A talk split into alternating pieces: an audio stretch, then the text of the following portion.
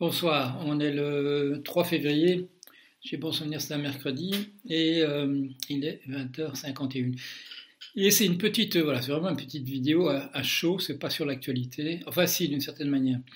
Euh, c'est parce que je viens de regarder une vidéo, ça se passe aux États-Unis, euh, c'est des reporters qui interviewent une femme qui a été une militante de QAnon et euh, qui a cessé de l'être et qui explique euh, ce que c'est que de croire à ça. Alors je rappelle en deux mots, euh, QAnon, c'est un, c'est un mouvement aux États-Unis, c'est absolument complotiste.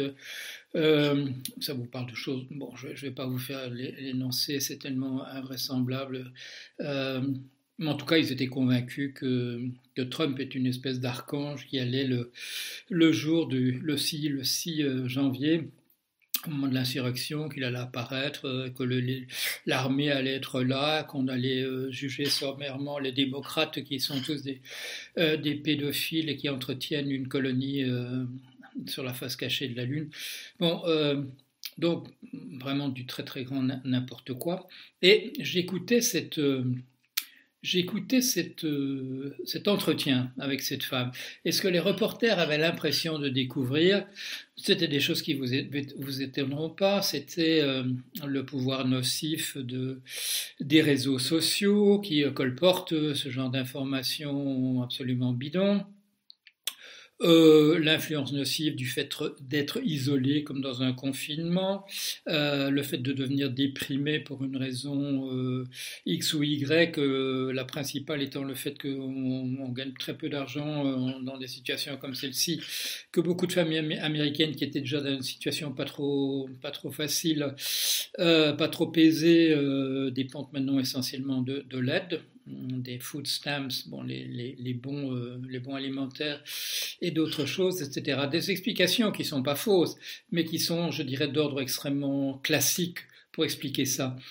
ça n'explique en tout cas pas le confinement, ça n'explique pas euh, en particulier pourquoi il y a des gens qui sont des complotistes euh, avant, avant même qu'il y ait des crises importantes, pourquoi il y a des gens qui sont soit dans cette disposition d'esprit, de croire des choses qui ne tiennent, voilà, qui ne tiennent vraiment pas debout. Et euh, en, écoutant, il m'est venu une, toute autre idée. Euh, pas du tout euh, ce, qui, venait à l'esprit de, ces personnes qui interviewaient cette dame, une dame de, de 27 ans, apparemment d'un milieu assez modeste. il m'est venu tout à fait autre chose. Et avant de vous le dire, je vais faire un tout petit détour.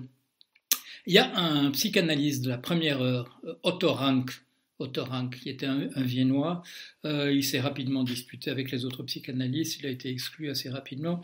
Euh, il a rencontré des gens intéressants par la suite, en particulier Carl Rogers de la, de la psychologie rogerienne aux États-Unis par, par la suite. Il est mort relativement jeune. Il avait écrit un livre qui s'appelait Le traumatisme de la naissance. Voilà. C'est un livre qui explique nos attitudes en, deçà du complexe d'Oedipe auquel euh, Freud tenait euh, tout particulièrement. Euh, par il explique beaucoup de choses dans notre vie par, par ce traumatisme que, que, doit être la, la naissance. Et en particulier, bon, il s'intéresse à la culture, aux mythologies, etc., et rattache un certain nombre de choses à ce qui doit être l'expérience que nous avons entièrement refoulée dans le, vocabulaire euh, psychanalytique. Euh, c'est l'expérience dont nous ne nous souvenons plus, euh, mais qui peut-être peut-être détermine certains de nos comportements. Si j'ai repensé à, Rank il y a quelques mois, c'est parce qu'il m'était venu une interrogation. Voilà, c'était une situation tout à fait banale. J'étais dans ma baignoire, je, je me lavais les cheveux, je l'avais shampouiné, et puis je, et puis j'allais tremper ma tête par derrière, c'est-à-dire plonger un, voilà, plonger un bref instant dans la, euh, dans, l'eau, sous l'eau. Mon visage allait être sous l'eau euh, pour me débarrasser entièrement du, shampoing. Et au moment de le faire, je me dis qu'il y a toujours une appréhension assez terrible quand même au moment au moment de faire ça. Euh, est-ce que tu, as, tu crains de, te noyer? Est-ce que tu crains que quelqu'un arrive tout à coup et t'enfonce la tête sous l'eau et que tu puisses pas ressortir? Et j'ai commencé à réfléchir un petit peu à, ça les jours qui ont suivi. Et il m'est venu assez rapidement le, comment dire, une compréhension meilleure de ma crainte. Ma crainte, c'était que au moment où, je ma, tête sort de l'eau et où je rouvre mes paupières, euh, qu'il y ait, un, un, un, visage très très proche de moi, euh, qu'il y ait un visage qui soit là. Bon, euh, bien entendu, ça n'a aucune, euh, aucune, réalité.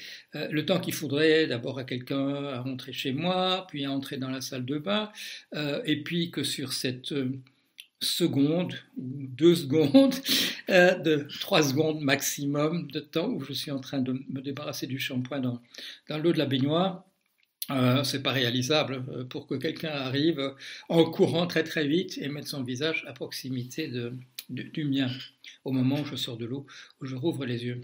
Et quelques jours plus tard, quand on a fait une psychanalyse, on, a l'habitude de faire des, petits bouts d'auto-analyse. On sait comment il faut faire, on sait dans, dans, quelle direction il faut aller. Et donc, première question, pourquoi cette peur? Deuxième euh, stade dans la réflexion, un visage tout près du mien. Et puis, euh, voilà, un souvenir, un souvenir, une explication. Et puis tout à coup, il me vient quelques jours plus tard, c'est le docteur Lambert, c'est le visage du docteur Lambert. Alors qui est le docteur Lambert? Euh, C'est la personne qui, euh, qui, a accouché ma maman. Et c'est, m'a-t-on dit, la première personne que j'ai vue, parce que le docteur Lambert faisait ce que font les médecins, les, médecins accoucheurs, mais il regarde si tout se passe bien. Et donc voilà, pendant des pendant cette dizaine d'années, j'ai eu peur de revoir le visage du docteur Lambert. Bon, ça nous renvoie, n'est-ce pas, chers amis, à ce que je viens de dire sur le traumatisme de la naissance. Il y a peut-être moyen de trouver des trucs qui ont un rapport avec cette histoire de, de traumatisme de la naissance qu'on. On peut postuler que bon, ça, doit être une expérience tout à fait extraordinaire.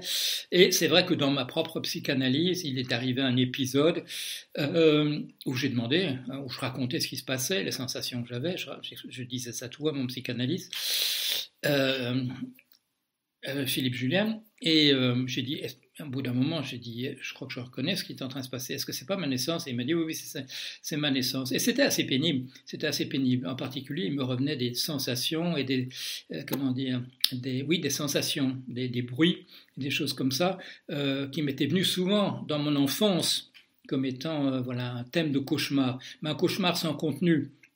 Un cauchemar simplement en, termes de, je dirais, de sensations et de bruits vaguement entendus. Et donc, il est possible voilà, que ça aussi, déjà, ce cauchemar d'enfance, sans contenu précis, sans histoire qui se déroule, euh, sans personnage, sans ben, quiconque qui vous raconte quelque chose, euh, que ce soit de l'ordre du, euh, du, traumatisme de la naissance, de la même manière que cette peur irraisonnée, cette phobie d'un visage qui serait tout, près du mien. Alors pourquoi je vous parle de tout ça à propos de cette dame qui, qui explique comment elle est sortie de son de son envoûtement, de son envoûtement de, QAnon, de, de, théorie très très curieuse à laquelle elle, croyait. Parce que moi, ce que j'ai entendu, j'ai entendu la chose suivante. Euh, j'ai entendu cette dame qui a dit, à propos, pour justifier le fait qu'elle y cru euh, des âneries euh, tout à fait manifestes, on me la fera plus. Je m'étais dit qu'on me le ferait plus, qu'on me le ferait plus. Et donc, euh, cette attitude de on me le ferait plus, c'est une attitude, bien entendu, qui vous dispose à croire des gens qui vous disent je vais te dire l'explication qu'on t'a toujours cachée. Nous accueillons favorablement les gens qui nous disent je vais te dire maintenant la chose qu'on t'a toujours cachée. Nous avons un sentiment, nous avons, nous avons peur euh, nous, sommes, avons peut-être une attitude ambivalente vis-à-vis de cette personne. Mais quand elle dit la vérité et que nous nous convainquons que c'est la vérité et qu'on nous a toujours caché cette vérité, nous lui en sommes d'une certaine manière reconnaissants. D'une manière euh, ambiguë, d'une manière ambivalente, euh, on aurait préféré peut-être rester dans, dans dans le mythe auquel on croyait auparavant. Et c'est qui cette personne? Qui est cette personne qui vous dit je vais te dire la vérité sur la chose qu'on t'a toujours cachée? C'est celle qui nous parle du Père Noël ou du euh, Saint-Nicolas pour eux, ceux qui d'entre nous qui vivent dans des, dans des régions euh, proches de la culture germanique, euh, Saint-Nicolas, Sinterklaas ou bien, ou bien le Père Noël. la personne qui nous a dit c'est une foutaise, c'est pas vrai. Cette personne avait raison, elle avait raison de nous dire ça. Et celui qui nous a dit euh, à cette question qu'on a posée euh, des centaines de fois, d'où viennent les bébés, qu'on nous a raconté n'importe quoi sur les roses, les choux, euh, les cigognes, des pays lointains où on fabrique les bébés dans des, dans des fabriques. la personne qui nous a dit non, ils viennent du ventre de la maman, cette personne-là, elle nous a dit la vérité. Et quelle a été notre réaction à ce moment-là Hein, devant le Père Noël ou le Saint Nicolas, ou devant d'où viennent les, enfants, la vraie explication, on a dû se dire, on ne me, le fera pas une deuxième fois. On me racontera plus, jamais des bobards comme ça, et que je l'ai cru comme un imbécile pendant aussi longtemps. Est-ce que ça pas Est-ce qu'il n'y a pas un, traumatisme, un traumatisme du Père Noël ou un traumatisme d'où viennent les bébés, qui fait que par la suite nous sommes prêts, au contraire, à gober n'importe quelle connerie euh, parce que la personne qui nous le dit nous le dit avec un, en fronçant les sourcils, en disant c'est une chose qu'on t'a cachée, mais voilà la vraie explication. Voilà, euh, c'est un petit peu de, je dirais, de, de la psychanalyse de, comptoir, venant d'un vrai psychanalyste, mais euh, une idée qui m'est venue comme ça, euh, cette, cette, prédisposition à l'explication complotiste, elle a peut-être quelque chose à voir avec quelque chose, un, un type d'événement qui est proche, qui est propre à notre culture qui est, mais qui est partagé pratiquement par tous les enfants du, monde. Euh, je ne sais pas, euh, je n'ai pas fait attention à ça euh, quand je faisais de l'anthropologie, si on cachait de manière aussi systématique aux enfants de grandes vérités comme on le fait dans notre culture, mais peut-être que ce n'est pas une bonne chose du tout que, que, que, l'adulte auquel on a fait confiance soit ensuite quelqu'un dont on se dit il m'a fait un sale coup qu'on ne me fera pas une seconde fois et maintenant je suis sur mes gardes. Voilà, allez, bonsoir.